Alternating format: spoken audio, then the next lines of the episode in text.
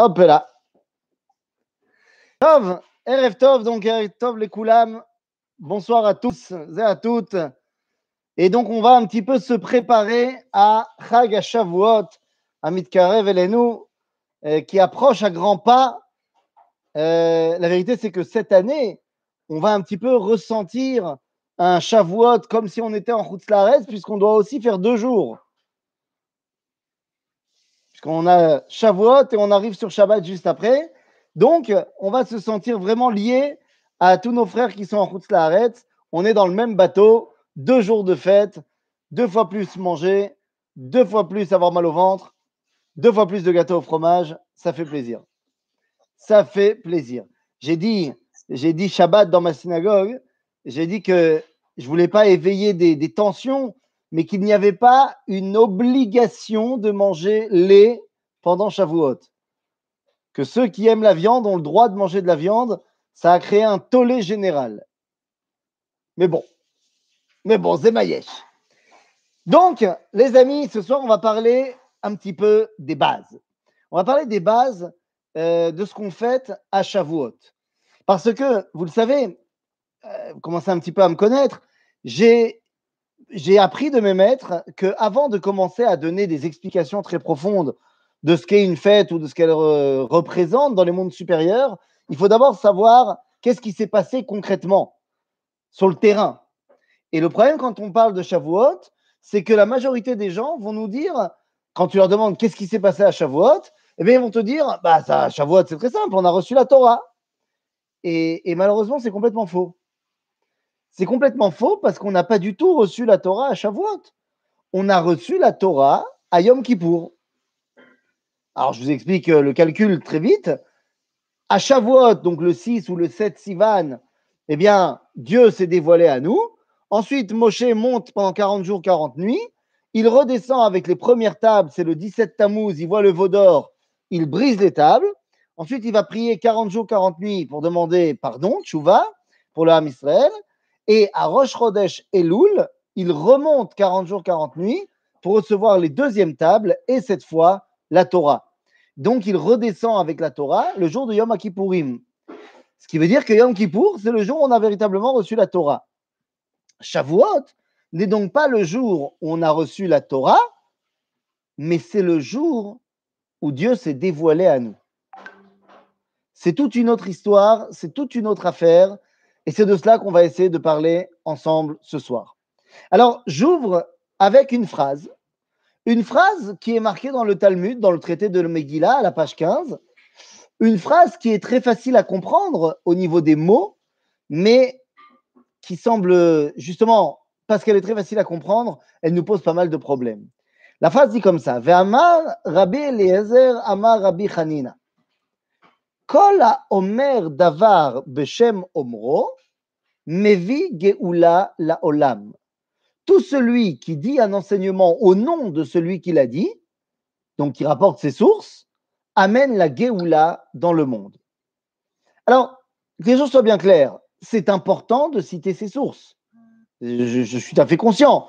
Euh, il y a même eu euh, à une époque un grand rabbin de France qui a été destitué parce qu'il n'avait pas cité ses sources. On avait vu l'affaire du grand rabbin Bernheim, euh, ça avait fait toute une histoire en France. Donc, citer ses sources, c'est important, c'est moral, c'est bien, tout ça. Mais, je sais pas, de dire que citer ses sources, c'est ça qui amène la Géoula dans le monde, ça me paraît quand même un petit peu gros. Donc, ça, c'est la première chose. Comment ça se fait que Omer Davar Beshem Omro, Mevi Géoula Laolam? Ça, c'est la première interrogation de la soirée. La deuxième, c'est une autre interrogation qui nous provient cette fois de Pirkei Avot. Dans le traité de Avot, Pirkei Avot, donc, au chapitre 3, Mishnah Chet, eh bien, on nous dit la Mishnah 8, on nous dit la chose suivante. Rabbi Dostai, fils de Rabbi Yanaï, au nom de Rabbi Meir, a dit. Donc lui, c'est bon, il a cité ses sources. Mais qu'est-ce qu'il a dit? Il a dit Kol davar echad mi mishnato, tout celui qui oublierait une chose de son étude. Eh bien, c'est comme s'il était passible de mort. Là aussi, les mots sont très clairs, mais c'est justement parce qu'ils sont clairs qu'on comprend rien. comment ça, si tu oublies un truc, alors tu es passible de mort?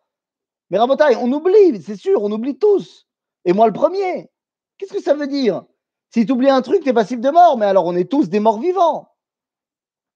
On dit dans les tfilotes de Rosh Hashanah et de Yom Kippourim, Il n'y a pas d'oubli devant ton trône céleste. Alors oui, devant ton trône céleste, Dieu, tu n'oublies pas. Mais, mais nous, on oublie. Qu'est-ce que ça veut dire? Moi, Je me rappelle le Rosh Shiva, le Rosh Shiva de Echal Eliyahu, le Rav Bochko. Il a beaucoup d'enfants, Baruch Hashem. Et il dit, moi, je n'ai pas une bonne mémoire. Moi, je, n'essayez pas de me demander exactement dans quel euh, seif du Shulchan Arour c'est marqué. Je saurais aller le chercher et vous le dire, mais de, tête, je me rappelle de rien. Même les noms de mes enfants, je ne me rappelle pas. Alors, on oublie tous. Donc, qu'est-ce que ça veut dire? Tout celui qui oublie, il est passible de mort.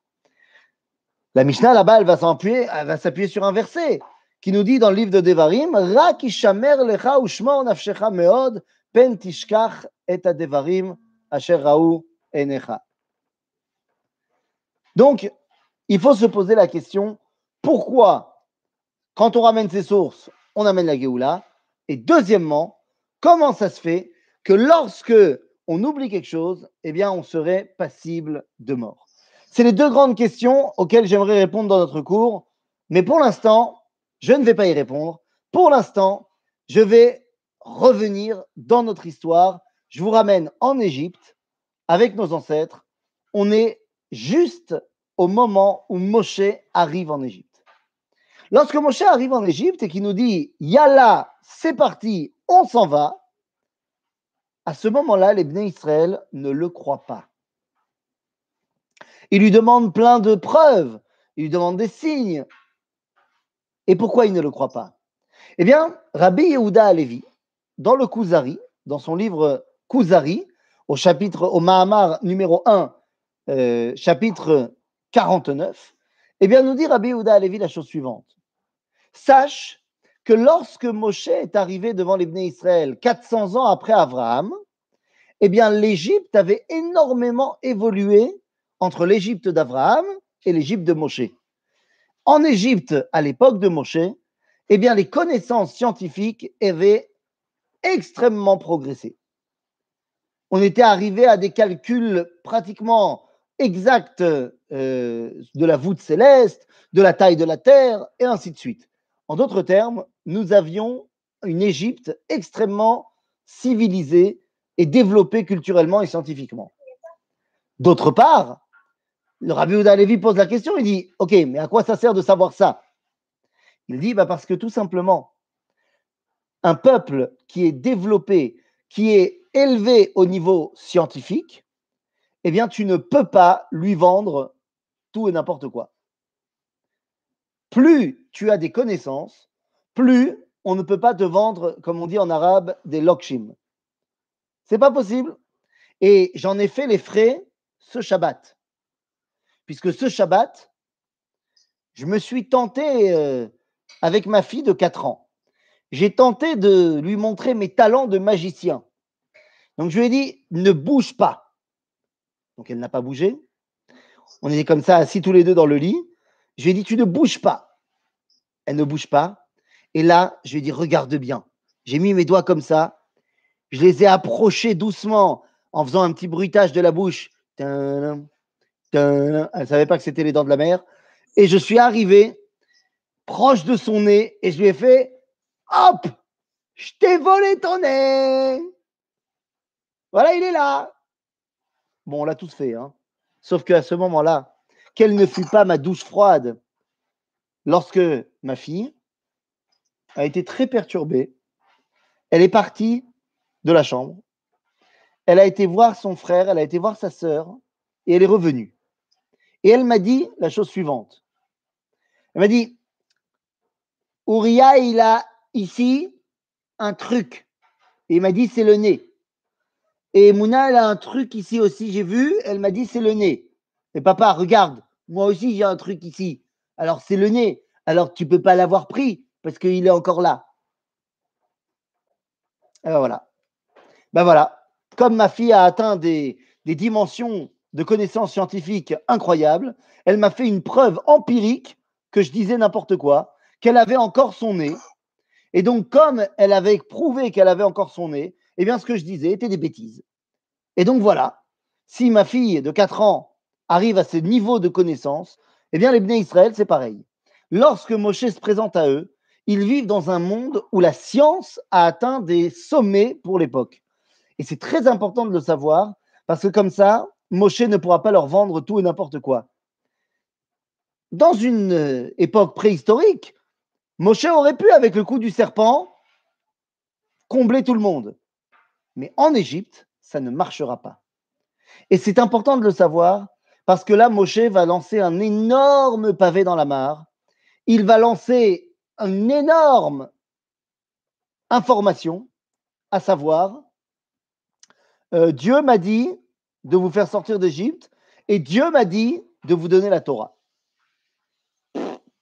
Alors là, alors là, prouve-le. Alors là, prouve-le. Vous allez me dire, mais attends, les Bnei Israël, ils avaient foi en Moshe. Lorsqu'on sort d'Égypte, n'ont-ils pas dit Vaya Minu Ba'Hashem ou Moshe Avdo Le Rambam, dans Ilchot Yesodé à Torah, dans les lois sur les bases de la Torah, au chapitre 8, à la 1, eh bien, le Rambam va nous dire, bien sûr, Moshe Abdo. Que quoi? Que Moshe est capable d'ouvrir la mer. C'est tout ce qu'ils avaient comme foi. Tout le reste, non. Et nous dit le Rambam, sache que tous les miracles que Moshe a fait dans le désert, il les a fait uniquement pour répondre à des besoins du moment mais en aucun cas pour amener une preuve de la prophétie. Parce que celui qui croit parce qu'il voit des miracles, le Rambam dit, il est bête. Parce que peut-être que ce n'est pas un miracle, peut-être que c'est juste un tour de magie, ou alors euh, peut-être que c'est juste euh, un, bon calendrier. On se rappellera, pour les plus euh, ardus d'entre nous, on se rappellera l'album Tintin et le temple soleil, si je ne me trompe pas, il s'appelle comme ça, que lorsqu'il est fait prisonnier par les Incas là-bas qui vénèrent le soleil, eh bien, Tintin va dire J'ai le droit de choisir la date de ma mort. Il est condamné à mort par les Incas avec le capitaine Haddock. Et donc, ils lui disent Oui. Et comme il a vu dans le journal qu'il y aura une éclipse solaire dans deux jours, il dit bien, Je veux mourir dans deux jours à 10 heures. Très bien.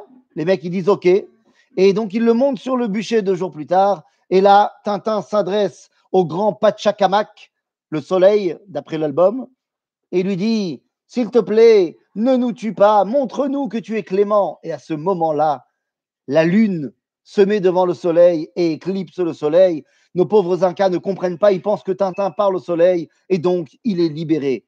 Sauf que lui, il avait juste bien lu le journal. C'est tout. En d'autres termes, eh bien, les miracles, ça ne veut rien dire. Alors, comment en est-on arrivé à avoir foi en Moshe Vegam becha yaminu leolam, et ils auront foi en toi pour l'éternité, eh bien, ça sera au moment du Mahamad al-Sinai, au moment où Dieu va parler à Moshe. En d'autres termes, Qu'est-ce qui va faire qu'on accepte l'idée que Dieu parle à Moshe? C'est parce qu'on a entendu Dieu parler à Moshe. Tout simplement. Et pour qu'on comprenne bien de quoi je parle, je voudrais que on pose une question.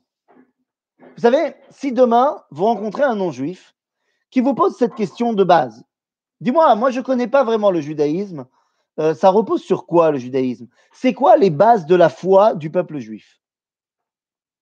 C'est une très bonne question. Je ne sais pas si on l'a déjà posée, mais si on la pose, il bah, faut savoir quoi répondre. C'est quoi les bases du judaïsme? C'est quoi la du peuple juif Alors, il y a un homme qui a fait le travail à notre place. Il s'appelle toujours le Rambam et il a écrit Shlosh Esre à Ikarim. Il a écrit les 13 articles de foi de Maïmonide. Bon, mais le problème, c'est quoi? C'est que 13, c'est long à se rappeler tout seul. c'est dur. Si je faisais un test là maintenant pour savoir qui peut me citer les 13 dans l'ordre ou dans le désordre, je suis presque sûr qu'on ne les aura pas. 13, c'est beaucoup à se rappeler par cœur. Donc, après le Rambam, il y a plein de rabbins de génération en génération qui ont essayé de limiter euh, la foi d'Israël. Rabbeinu Yitzhak Abrabanel, par exemple, il a dit il y a 10 articles de foi, pas 13, 10. C'est mieux, mais 10, c'est beaucoup quand même. Donc, va arriver au XIVe siècle, oui, je sais, c'est avant euh, Abrabanel, mais c'est pas grave, va arriver un monsieur qui s'appelle Rabbeinu Chizdai Kreskas. Mais Rabbeinu Chizdai Kreskas, dans son livre Or Hashem, eh bien, il va lui dire qu'il y a seulement 6 articles de foi. Pas 13, 6. C'est mieux. Mais c'est encore trop. Du moins pour son élève, Rabbi Yosef Albo, qui va écrire un livre, Sefer à Ikarim. Et dans son livre Sefer à Ikarim, eh bien, il dit qu'il y a trois bases sur lesquelles repose tout le judaïsme. Bon, trois, ça va. Trois, ça va, on peut les retenir. Le premier, il dit, c'est Metziyut Hashem, l'existence de Dieu. Deux, Sachar va Onesh, cause-conséquence. Et trois, Torah minashamaim, que la Torah vient du ciel. Mais si on voulait aller encore plus loin et dire, tu sais quoi, trois, c'est trop. Résume-moi tout en un. Des trois que je viens de citer, quel est celui sur lequel on peut faire reposer tout le judaïsme? Eh bien, en fait, c'est très simple. Metziut Hashem ne peut pas être la base du judaïsme. Pourquoi? Ben Parce que, comme dit le Rambam dans Morin Nevuchim, on n'y comprend rien. On n'y comprend rien, Metziut Hashem. On ne sait pas ce que ça veut dire l'existence de Dieu. Donc, tu ne peux pas baser tout le judaïsme sur un point qui est en fait un truc que tu ne comprends pas. Sachar va Onesh, bien sûr, bien sûr que c'est un point de référence, mais ce n'est pas un point de référence purement juif. C'est vrai dans le monde entier. Ça fait partie des codes inscrits dans la création. Que si tu mets la main dans l'eau, bah, tu es mouillé. Qu'à chaque action, il y a une conséquence, c'est vrai, mais ce n'est pas que juif. Donc il ne nous reste plus qu'à dire que tout le judaïsme tient sur la notion de Torah minashamaim, que la Torah vient du ciel. En gros, si la Torah nous vient d'Akadosh Baruch du ciel, alors ben c'est légitime. Sinon, Jean Bombeur. Ah, il va falloir vérifier cela. Alors venez, je vous invite à rentrer dans le texte de la Torah.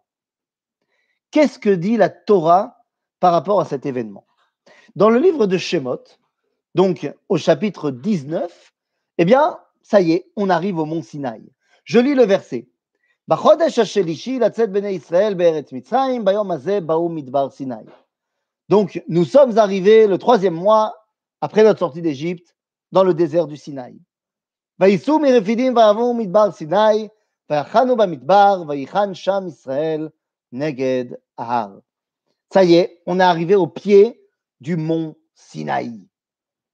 D'ailleurs, pas du tout clair de savoir où c'est. Je veux dire, géographiquement parlant. C'est pas du tout évident. Il y a plein d'avis contradictoires de savoir où est le mont Sinaï. Il y a des avis qui disent que c'est Santa Catarina dans le désert du Sinaï actuel, le mont Sainte Catherine. Il y a des gens qui disent que c'est euh, le mont Karkoum, qui est à la frontière dans le Negev entre Israël et l'Égypte. Il y en a d'autres, Bichlal, qui voient le mont Sinaï plus du côté de l'Arabie Saoudite. Donc, ce n'est pas du tout évident de savoir où c'est. Mais bon, ce n'est pas le débat ce soir. Nous sommes arrivés au mont Sinaï. Je vais deux secondes. Voilà. Voilà. Ça y est. Il y a ma femme qui devait passer et elle n'était pas regardable. Bekitsour, non, c'est-à-dire qu'elle était tout à fait regardable, évidemment, mais je ne veux pas euh, euh, amener les hommes mariés ici à transgresser un des dix commandements qui dirait tu ne convoiteras pas la femme de ton prochain.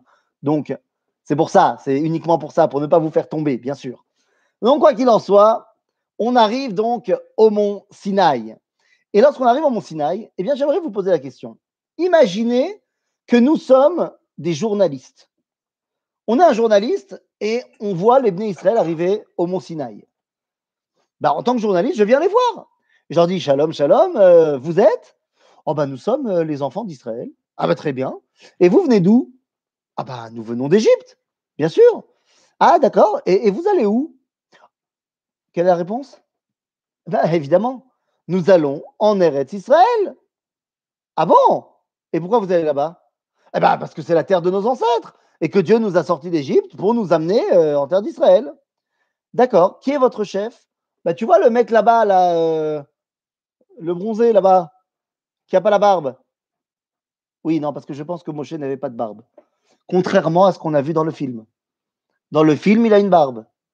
Mais quand on sait que archéologiquement parlant, eh bien, les princes d'Égypte se s'épilaient les poils de la barbe dès la puberté pour qu'il n'ait absolument pas de barbe, sauf la petite moustache ici. Bon, je ne suis pas un grand expert d'épilation, mais a priori, si pendant des années tu épiles et tu enlèves les racines, bah, à un moment donné, ça pousse plus. Et quand on regarde dans le livre de Teilim et que David Ameller nous prend comme exemple Zakan, on nous parle Skano Shel Aaron. On ne nous dit pas Skano Shel Moshe. Il semblerait que Moshe n'avait pas de barbe. Je te raconte pas, Harry, j'ai dit ça un jour dans une synagogue Chabad. Ils m'ont lynché. Ouais, ouais, ouais, bah ouais. Mais bon, c'était un petit peu provocateur, c'était volontaire, qu'est-ce que tu veux que je te dise? Quoi qu'il en soit, donc on dit, bah, c'est lui, c'est Moshe, notre chef. Ah d'accord. Et dites-moi, qu'est-ce que vous faites là euh, au pied du mont Sinaï? Pourquoi vous arrêtez? Et c'est ça la grande question. Qu'est-ce qu'ils vont répondre à ton avis? La Ganénette, elle nous a appris que si on nous posait cette question-là, tout le monde va répondre d'une seule voix. Bah, on, va attend pour recevoir la Torah. Bien sûr. La Ganénette nous a menti. La Ganénette ment, faut le savoir. Parce que c'est faux et archi faux, pour une raison très simple. Nous n'avons à ce moment-là de l'histoire jamais entendu parler de la Torah. Moi, je dis euh, au Ravetan qu'il faut qu'on fasse un zoom avec toutes les Ganénotes, une fois pour tout. C'est ça. Pour réparer tout. Mais bien sûr, combien de. Hein Moi, ça fait, ça, fait, ça fait six ans que j'en entends sur les Ganénotes.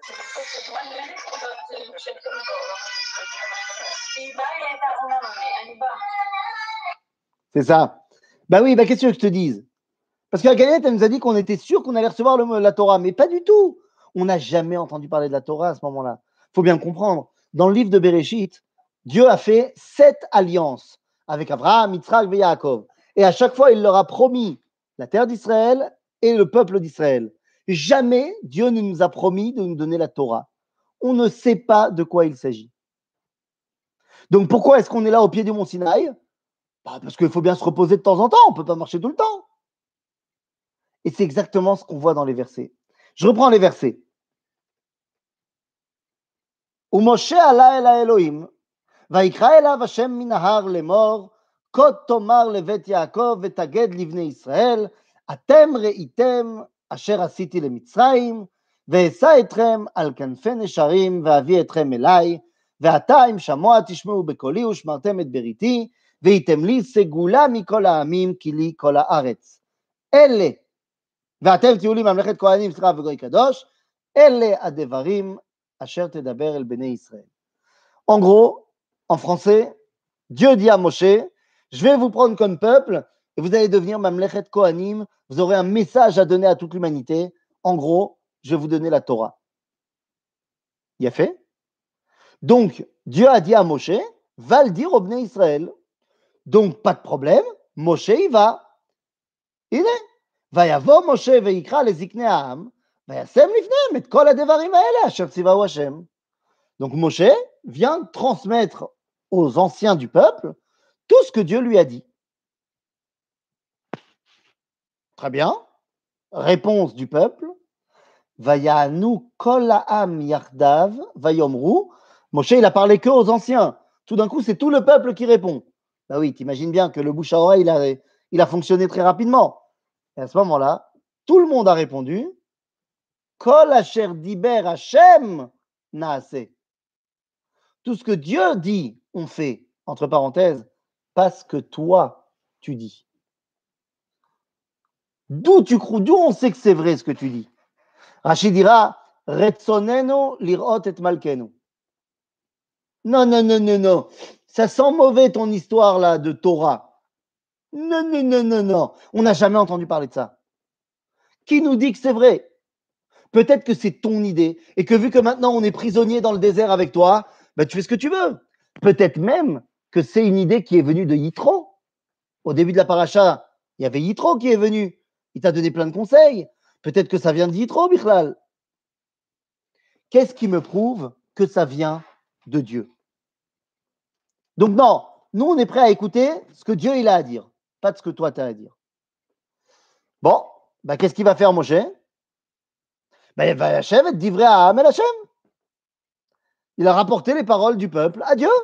En gros, il a dit euh, Dieu, ils veulent pas. Ils veulent pas écouter. Ils ont dit euh, on veut entendre Dieu, on veut pas entendre Moshe. Et là, Kadosh Baruch répond à Moshe Metsuyan, Vayomer Hachem el Moshe, Ine Anochi ba elecha be'anan, בעבור ישמע העם בדברי עמך, וגם בך יאמינו לעולם, ויגד משה את דברי העם אל השם. C'est-à-dire, Dieu a dit à Moshe, ils veulent pas entendre. Metsuyan, super, dis-leur que je viens. Et je vais leur parler. Et tout le monde va entendre que je te parle.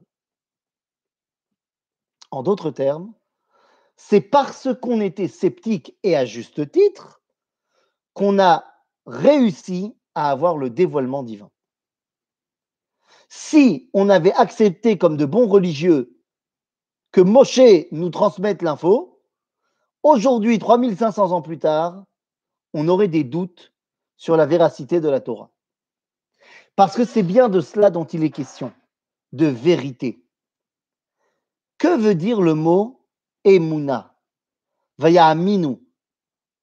Qu'est-ce que ça veut dire? Emuna vient du mot Amen. Amen, ça vient du mot Emet. En d'autres termes, Anima Amin, ça veut dire j'ai prouvé que c'était vrai. Je le sais, c'est Emet. Emouna, ça ne veut pas dire croire. Emouna, ça veut dire savoir. C'est pas du tout la même chose. Les chrétiens, chez eux, il y a une phrase en latin qui dit Là où l'intellect s'arrête, commence la foi. C'est complètement pas juif. D'après le judaïsme, la Emouna, c'est quelque chose qui s'est avéré comme étant vrai. Seulement, pour vérifier que quelque chose est vrai, j'ai deux possibilités. Soit, eh bien, le, le dévoile, on dit, l'explication empirique, scientifique, philosophique, ou alors l'expérience. Je peux soit expliquer un théorème de mathématiques, et donc ça prouvera que ce théorème est vrai, parce que j'ai fait toute la démonstration empirique, et donc j'en suis arrivé à la conclusion que c'est Emmet. Et je peux également expliquer que c'est vrai que hier, il a, qu'aujourd'hui, il a plu à Jérusalem, parce que j'étais à Jérusalem et j'ai reçu la pluie. Donc je sais que c'est vrai. Donc il y a soit l'expérience de l'événement qui me fait dire que c'est Emmet, soit eh bien, euh, l'explication de l'événement par une euh, réflexion intellectuelle. OK? Et c'est exactement ce que Moshe nous invite à faire à la fin de sa vie. À la fin de sa vie, dans la parashat Vaetranan, il sait qu'il va partir, il sait que c'est une nouvelle génération qui a devant lui, et il leur dit Kishalna le yamim rishonim, asher ayu lefanecha leminayom asher bara Elohim adam al haaretz, ולמקצה השמיים ועד קצהו השמיים. הנהיה כדבר הגדול הזה, או הנשמע כמוהו? השמע עם כל אלוהים מדבר מתוך האש, Moshe nous dit, va vérifier dans toutes les cultures du monde, dans toutes les époques, y a-t-il ne serait-ce qu'une seule histoire qui raconte que Dieu parle? La réponse est non, je vous rassure. Vous prenez toutes les mythologies avant l'époque de Moshe, jamais personne dans aucune culture ne nous dit que le créateur a un lien avec la créature. Il faut comprendre une chose. Je m'adresse à des scientifiques. Il faut comprendre une chose. Il y a un bonhomme qui s'appelle Lavoisier, qui a écrit et a dit cette phrase que dans notre univers, rien ne se perd, rien ne se crée, tout se transforme. C'est-à-dire la notion de création ex nihilo est étrangère à notre univers, en fait. D'après les lois de la physique moderne, de notre univers, de notre compréhension de l'univers, eh bien, on peut transformer tout ce qu'on veut à volonté, mais il faut qu'il y ait des éléments de base. C'est pour ça qu'on peut remonter jusqu'au Big Bang, mais on n'arrive pas à expliquer comment ça a commencé. Parce que de dire qu'il n'y avait rien et que tout d'un coup, pouf, il y a quelque chose, ça contredit les lois de la physique. Par contre, ce que je viens de dire, il ben, faut le mettre en pratique. C'est-à-dire de dire qu'on peut faire évoluer plein de choses, c'est vrai au niveau de la science, et que tu prends, euh, je sais pas moi, tu prends un atome euh, euh, d'oxygène et deux atomes d'hydrogène, eh ben, tu arrives à une molécule d'eau. C'est-à-dire, mais de la même façon au niveau de l'esprit. J'ai été aux eaux, j'ai vu des éléphants. Donc je sais que les éléphants émettent. Je sais également, parce que j'en ai à la maison, que la couleur rose existe. Il y a des feutres roses, j'en ai. Donc mon esprit est capable de créer des éléphants roses. Ça n'existe pas l'éléphant rose, mais c'est une association de deux choses qui existent et mon esprit est capable d'aller là-bas. D'ailleurs, c'est ce que fait la science-fiction, la fantaisie. Tous les films comme ça, Le Seigneur des Anneaux, Star Wars, tout ça, ce sont des films en fait qui prennent plein d'éléments qui séparément existent sur cette planète et on les mélange. On n'invente rien. On ne peut pas inventer quoi que ce soit. Prenez un film culte comme La guerre des étoiles. Eh bien là-bas, il y a une espèce de chien géant qui fait un Wookie, Chewbacca. Mais quand vous interrogez le, créateur, Georges Lucas, il vous dira, ben oui, j'ai pensé à lui quand j'étais en route euh, pendant que je travaillais. Eh bien, mon copilote dans ma voiture, c'était mon chien. Et je me dis, tiens, ça serait sympa que je mette comme copilote du vaisseau une espèce de gros truc poilu. Et de là est né Chewbacca. Ce que je veux dire par là, c'est qu'on est capable d'inventer des choses qui n'existent pas, mais qui ne sont que des, choses mises ensemble d'éléments qui existent. Par contre, inventer un flux moi non plus je ne sais pas ce que c'est qu'un flux je ne peux pas le faire, parce que je ne sais pas ce que c'est. Et c'est pour ça que, comprenez-moi bien, si je prends le petit Moïchele, vous connaissez le petit Moïchele Le petit Moïchele, il habite à Meachearim, à Yerushalayim, à Meachearim. Il ne parle évidemment que le Lachon Kodesh, c'est-à-dire le Yiddish, évidemment, et il ne connaît que deux choses dans sa vie maison, Besmedrish. Besmedrish, maison. C'est tout ce qu'il connaît. Heider, maison. Maison, Heider. Il y a 500 mètres entre les deux, c'est tout ce qu'il connaît. Évidemment, chez lui, il n'y a pas la télé, il n'y a pas Zoom, il n'y a pas Internet, il n'y a rien. Un jour, Moïse rentre à la maison avec le pantalon troué, il saigne du nez et il a de la boue partout. Ses parents lui disent Vous c'est douce Ce qui veut dire en arabe euh, Qu'est-ce que c'est? Et là, eh bien, il répond C'est pas de ma faute, c'est Yossela, il m'a poussé dans l'escalier et je suis tombé par terre. Bon, cette histoire peut tout à fait être vraie, comme elle peut être fausse. C'est aussi possible qu'il a couru dans les couloirs, que le Moré lui a dit de ne pas courir, et il a couru quand même, et il est tombé, et il s'est fait punir. Mais il a honte de le dire. Mais d'un autre côté, c'est possible que Yossi l'a poussé, parce qu'ils ne s'aiment pas tous les deux, on le sait. Par contre, si ce même Moïchele toujours Yiddish, maison, Heider, Heider, maison. Pas d'internet, rien du tout. Un jour, rentre à la maison et dit deux phrases dans un japonais incroyable. Ses parents lui disent Vous, c'est douce. Et là, il dit Écoutez, c'est bizarre, mais sur le chemin de la maison, j'ai trouvé deux personnes dans la rue qui étaient perdues. Ils avaient des yeux comme ça bridés et ils avaient un gros appareil photo et ils m'ont appris ça. Est-ce qu'il peut inventer cette histoire? Eh bien, la réponse est non. Pourquoi? Eh bien, parce que le japonais ne fait pas partie de son monde. Il ne connaît pas le japonais.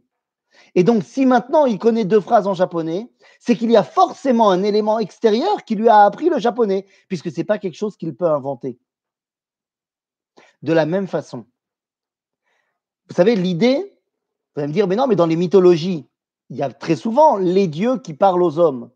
Mais les dieux, ce n'est pas Dieu. Les dieux, dans les mythologies, ce sont des expressions des forces de la nature. C'est-à-dire, le soleil, je connais. La parole, je connais. Donc j'ai dit, le soleil, il parle. Mais de dire que le Créateur parle, eh bien, tant qu'il n'a pas parlé, je ne peux pas savoir qui parle. Puisque je ne suis pas dans le monde du Créateur, je suis la créature. En d'autres termes, tant que le Créateur ne se dévoile pas à la créature, bah, la créature ne sait pas qu'il y a le Créateur. C'est pour ça que dans toutes les mythologies du monde, avant la Torah, on ne parle jamais du Créateur. Parce que tant qu'il n'a pas dit coucou, je ne sais pas qu'il est là. Et c'est la raison pour laquelle, eh bien, la base de la Emouna d'Israël n'est pas sur le fait que Dieu a parlé à Abraham ou à Yitzhak ou à Yaakov, mais qu'il nous a parlé à tout le peuple juif, à 600 000 personnes qui ont donné la même version de l'histoire à leurs enfants. En d'autres termes, quelle est la preuve que le Mahamad Arsinaï a bel et bien eu lieu? Ben, C'est tout simplement que s'il n'avait pas eu lieu, on n'aurait pas pu l'inventer. Donc le fait qu'on puisse raconter cette histoire est la preuve que cette histoire est vraie. En d'autres termes, qu'est-ce qu'on fait à Shavuot? Eh bien, à Shavuot, on fête le dévoilement du Créateur au monde. C'est peut-être le moment le plus important de l'histoire.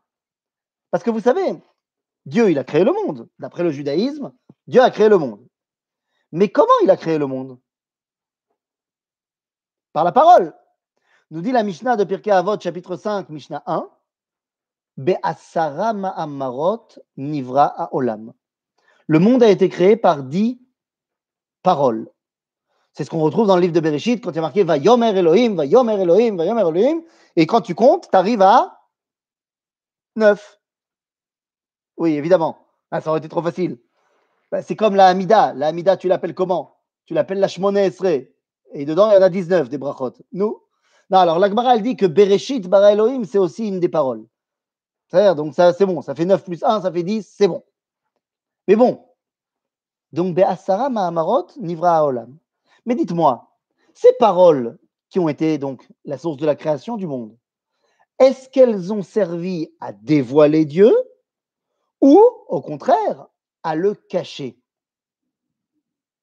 Eh bien, à le cacher, évidemment. Le monde que Dieu a créé le cache complètement. On peut très bien se balader aujourd'hui dans le monde sans y entrevoir Dieu. En. La majorité des gens dans ce monde ne voient pas Dieu. Tu vas me dire, mais non, mais c'est pas vrai. Moi, quand je suis à Masada et que je vois le lever du soleil, je dis Marabou Maasecha Hashem. Oui, mais ça, c'est parce que toi, tu es un, élève de la synagogue. Et que donc, le rabbin, il t'a expliqué que Dieu, il a créé le lever du soleil. D'accord, mais si on ne te l'a pas dit. En d'autres termes, la nature que Dieu a créée, par à Sarah Mahamarot, le cache. Si je veux donc le dévoiler, et c'est le but, je vais devoir percer des trous dans les dix écrans que Dieu a mis en place. Combien de trous je vais devoir donc percer? Dix. Il y a dix écrans, il faut donc percer dix trous. Quand est-ce que Dieu va percer ces dix trous et se dévoiler à nous? Be'aseret Adibrot. Dans les dix paroles de Aseret Adibrot, de Mahamad Arsinaï, Dieu va tout simplement se dévoiler. Et maintenant, on peut commencer à comprendre ce qu'on a dit en tout début de cours. Je répète ma phrase du Talmud. Kol Davar Beshem Omro. On a traduit ça en disant il faut citer ses sources. C'est complètement faux. Volontairement, je vous ai induit en erreur. Venez, on essaie de comprendre. Même si on n'est pas complètement bilingue en hébreu, il y a un problème de syntaxe dans la phrase. Puisque normalement, on devrait dire à Omer Amira. Le verbe, c'est les morts. Donc le nom, c'est une Amira. Mais nous, on dit dans la phrase à Omer Davar. Dibour, c'est un autre verbe. Donc on aurait dû dire à Medaber Davar.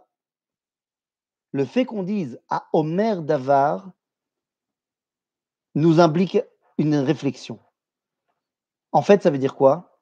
À Omer Davar Omro celui qui transforme les Ma'amarot, qui cachent Dieu, en Dibrot, qui dévoilent Dieu, mais Geoula la Olam.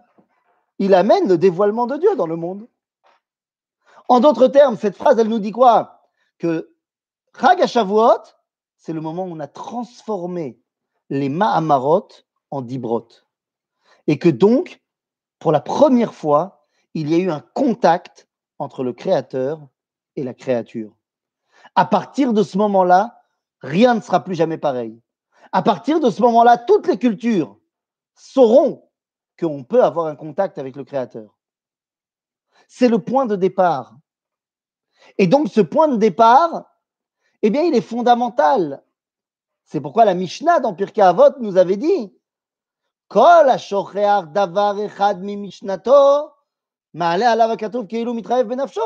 avait dit tout celui qui oublierait une chose de son étude est passible de mort. Mais là encore, j'ai volontairement mal traduit. Parce qu'il est évident qu'il ne s'agit pas d'oublier un truc dans son étude. On oublie tous. Tout celui qui oublie hadavar echad. La première d'Iber. Tout celui qui oublie que Dieu nous a parlé, il est passible de mort, celui-là. C'est-à-dire qu'il n'a rien compris à la vie dans ce monde, puisqu'il a oublié que Dieu a parlé à l'homme. Toute la base du judaïsme, c'est Torah binashamaim, c'est-à-dire que Dieu se dévoile à nous. Et c'est cela qu'on fait à Chagashavuot. Le moment où il y a un lien un lien bilti emtsaï, un lien sans écran entre moi, la créature, et le créateur. Alors j'ai dit tout à l'heure que on ne se basait pas sur le dévoilement à Avraham, Yitzhak et Yaakov, et pourtant Moshe dans la Torah va nous rappeler que Dieu a parlé à Abraham, à Yitzhak et à Yaakov. Ce qui veut dire qu'il faut également mettre ces trois autres dimensions de dévoilement pour que le nôtre soit complet. Abraham, a connu Dieu d'une certaine façon. D'ailleurs, l'endroit où il a, pour lui, rencontré le Créateur, il l'a appelé Har, Behar Hashem Yirae, quand il était à la Akedat Yitzhak. Yitzhak, quant à lui, au même endroit, à Rabait, il a rencontré le Créateur, mais il ne l'a pas appelé Har. Il l'a appelé la Alors que Yaakov, qui lui aussi a rencontré Dieu lorsqu'il s'est endormi et qu'il a fait le rêve de l'échelle, où le Midrash nous dit que le mont Moria s'est posé sous la tête de Yaakov, eh bien lui, il a appelé cet endroit Bait. Bet Elohim Abraham l'a appelé Har, Yitzhak l'a appelé Sadeh, Yaakov l'a appelé Bait. Qu'est-ce que cela veut dire? Har, c'est l'endroit où on ne rencontre personne, où je suis en lien uniquement avec Dieu. C'est la dimension de la Torah du dévoilement qui s'appelle Ben Adam Lamakom.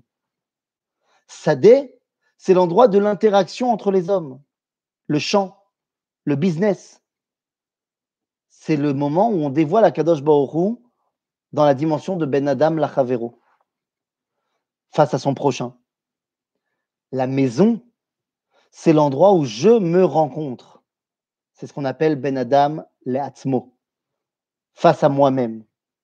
En d'autres termes, Avraham, Yitzhak et Yaakov, rajoutés à Moshe, nous apprennent eh bien, que le dévoilement d'Akadosh Baruch se fait en trois dimensions. Se fait dans ce qu'on appelle Avar, Hove, Veillé. En fait, se fait dans un présent continu. Vous, les Américains, vous comprenez ça? Il y a ce qu'on appelle le, comment on dit, le, euh, euh, le présent simple et le présent continu. Je sais pas, euh, le progressive et continu, il y a un truc comme ça, non? Le ING, c'est quoi? Le ING, comment il s'appelle ING, c'est le, progressif, c'est celui qui est encore en train de se passer. Voilà, et, le continu, c'est il se passe tout le temps. Voilà, exactement. I have been doing it. Il est tout à fait au départ et je continue à le faire. Voilà, cette dimension qu'en fait, ça ne s'arrête jamais. Ça ne s'arrête jamais. Non. Et c'est ça que veut nous dire la Torah lorsqu'on nous dit. Hein Tu dis. Je n'ai pas entendu. Exactement ce que tu disais. Voilà. Eh bien, c'est ce que nous dit la Torah hein, lorsqu'elle vient conclure le Mahamad al-Sinaï. Eh bien, nous dit la Torah la chose suivante, un verset incroyable. On nous dit Vechol ha'am ro'im et akolot ve'et alapidim ve'et kol ha'shofar ve'et ha'arashen. Maintenant, le problème, et tout le peuple voit les voix. Alors, je ne vais pas rentrer sur la dimension de qu'est-ce que ça veut dire, il voit les voix. Nous, on sait que Jeanne, elle a entendu des voix. Bon, ça ne lui a pas réussi au final. Mais qu'est-ce que ça veut dire? On a vu les voix. J'y reviendrai dans deux secondes. Mais Vecholam Rohim, tout le texte, nous dit le Sfatemet, le rabbi de Gour, il dit, mais tout le texte est raconté au passé. Pourquoi juste ce verset est au présent? Eh bien, simplement parce que le dévoilement de la Torah, Zebelachon Ove Matmid. La Torah, c'est un présent continu. Et ce présent continu, il a pris son point de départ au moment où Dieu se dévoile à nous, Bema Ahmad Sinai. C'est exactement de cela dont il s'agit. Mais qu'est-ce qu'ils ont vu? Ils ont vu les voix. Ça veut rien dire. Eh bien, on va aller voir Jonathan Benouziel. Jonathan Benouziel va traduire ce verset. Et il nous dit quoi? Il ne fait pas que le traduire, il l'explique. Il dit que tout le peuple a vu comment la parole sort de la montagne et rentre différemment dans chaque oreille de chaque juif en fonction de comment il comprend. En d'autres termes, tout le monde a vu que la Torah me parle à moi, mais elle te parle à toi aussi. Et pas forcément pareil. Ce qui m'oblige à comprendre que ce que toi tu as compris de la Torah, eh bien, c'est nécessaire pour que je comprenne vraiment ce que veut la Torah. Ce que moi j'ai compris n'est pas suffisant. J'ai besoin aussi de ce que toi tu as compris. C'est pour ça que la Torah, on l'étudie en Chavruta. On ne l'étudie pas tout seul. Parce que j'ai besoin de la compréhension de l'autre pour qu'il m'aide à comprendre ce que moi j'ai compris. En d'autres termes, Rabotai, eh bien, la Torah qu'on a reçue à Shavuot, c'est pas les livres, c'est le dévoilement c'est le fait qu'il y a maintenant un contact entre le créateur et la créature. C'est tellement profond que nous dira le rabbi de Lubavitch, là on va citer un petit peu un chacham de New York, qui nous dira le rabbi de Lubavitch? Que contrairement à toutes les autres fêtes, il n'y a pas de couleur à la fête de Shavuot. C'est-à-dire qu'il n'y a pas de mitzvah particulière à Shavuot. Alors, Shoshana le Shofar, Pesach le Matzot, Sukkot le Lulav. À Shavuot, Megillat Ruth, c'est un minag. Étudier toute la nuit, c'est un minag. Il euh, n'y a, pas de mitzvah particulière à Shavuot? Le gâteau au fromage, c'est au-delà de la mitzvah. C'est pas, pas une mitzvah, c'est encore au-dessus. Il n'y a pas de couleur à Shavuot? Lama. Dit le Rabbi Lubavitch que Zman Matan Toratenu, Shavuot, montre le choix qu'a fait Dieu de nous prendre comme peuple. Mais ça montre également le choix que nous avons fait de l'accepter comme notre Dieu. C'est donc un win-win, Chagashavuot. C'est le moment où lui et nous commençons un dialogue. Ce dialogue va continuer pendant toute la période de la prophétie et malheureusement va s'arrêter il y a de cela 2300 ans. Depuis 2300 ans, Dieu a coupé le zoom. Aval, il a promis qu'il allait le remettre en place.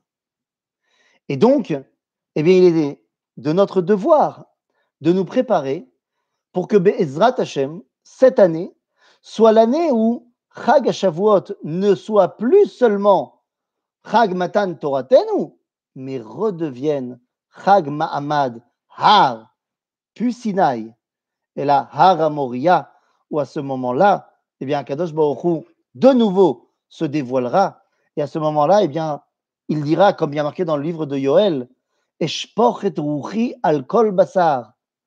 je donnerai la prophétie à tout le monde. Mais attention, tu parlais de Moshe tout à l'heure, de ton nouveau Moshe, du Moshe de l'avenir. Alors je tiens à te dire que Moshe, ben, Malasot, comprendra mieux que Aaron.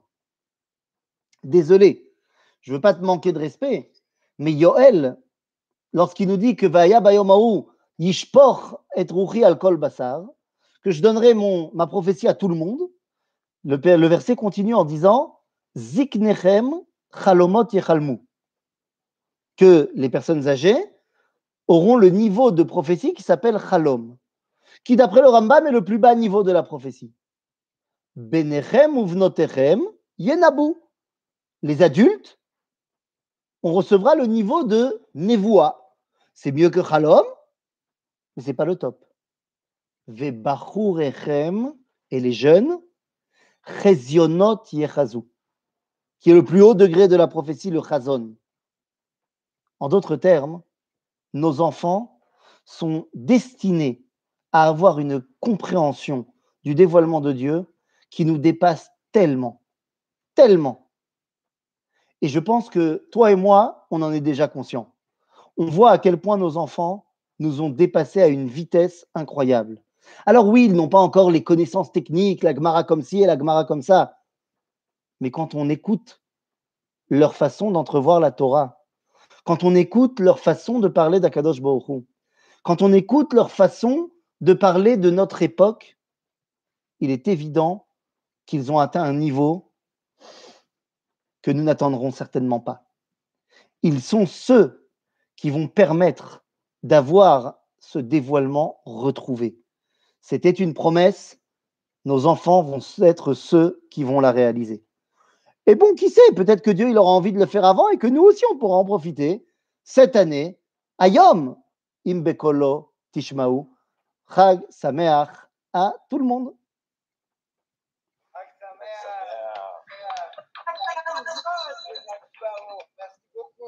Avec plaisir.